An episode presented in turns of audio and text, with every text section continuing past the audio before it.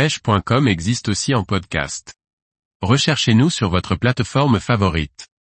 Dernier jour sur le Rio Tomo pour prendre un peacock bass au prop bait. Par Liquid Fishing. Après avoir assuré mon voyage avec la prise d'un beau peacock bass au jerkbait minnow, je peux me faire plaisir et sortir les prop baits.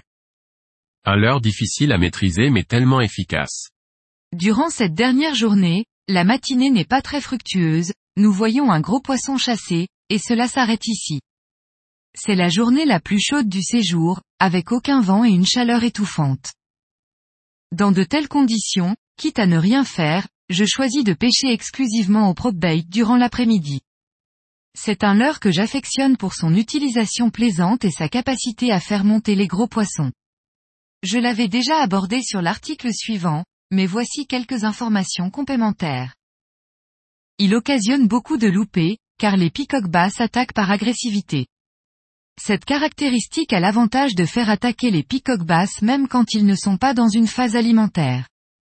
Ce leur donne donc des résultats constants, et lorsque rien ne donne, le prop bait est toujours un bon choix.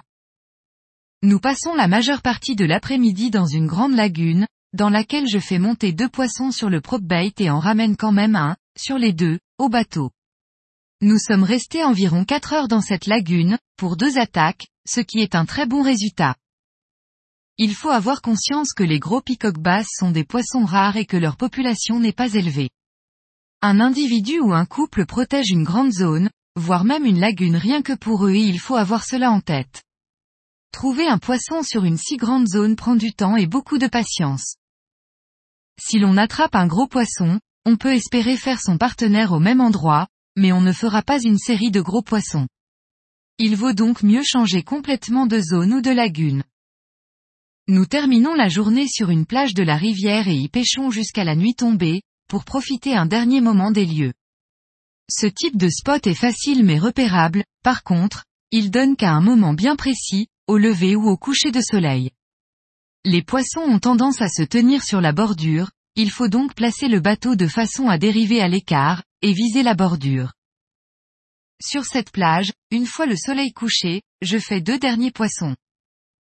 L'attaque des peacock bass sur les prop baies est soudaine et il n'y a pas toujours de signe précurseur. Il ne faut surtout pas ferrer tant que l'on ne sent pas que le poisson est au bout de la ligne. S'il ne se pique pas à l'hameçon après une première attaque, il faut continuer exactement la même animation, en espérant que le poisson attaque de nouveau. Si l'on voit un poisson suivre, idem, il faut continuer l'animation jusqu'au bateau et relancer pour repasser dans la zone où il était. Enfin, le dernier conseil que je peux donner, est de se renseigner comment animer ce leurre et de s'entraîner à domicile. Ainsi, une fois sur place, vous serez efficace immédiatement, surtout que ce n'est pas sûr que quelqu'un puisse vous montrer comment correctement l'utiliser, donc autant le maîtriser avant même de partir. C'est malheureusement la fin de ce voyage, avec une destination, la Colombie, que je recommande sans aucune hésitation. Si je fais un rapide compte-rendu de cette destination, le Rio Tomo, en Colombie. La pêche y a été bonne, avec plusieurs opportunités de prendre de beaux poissons. Chaque jour nous avons vu des gros peacock bass et le potentiel des lieux est clairement là. C'est un Rio à privilégier uniquement pour la pêche du peacock bass, car les poissons-chats et les payaras n'y sont pas nombreux et petits. Si les plus gros peacock bass est votre seul objectif, il fait partie des meilleures destinations.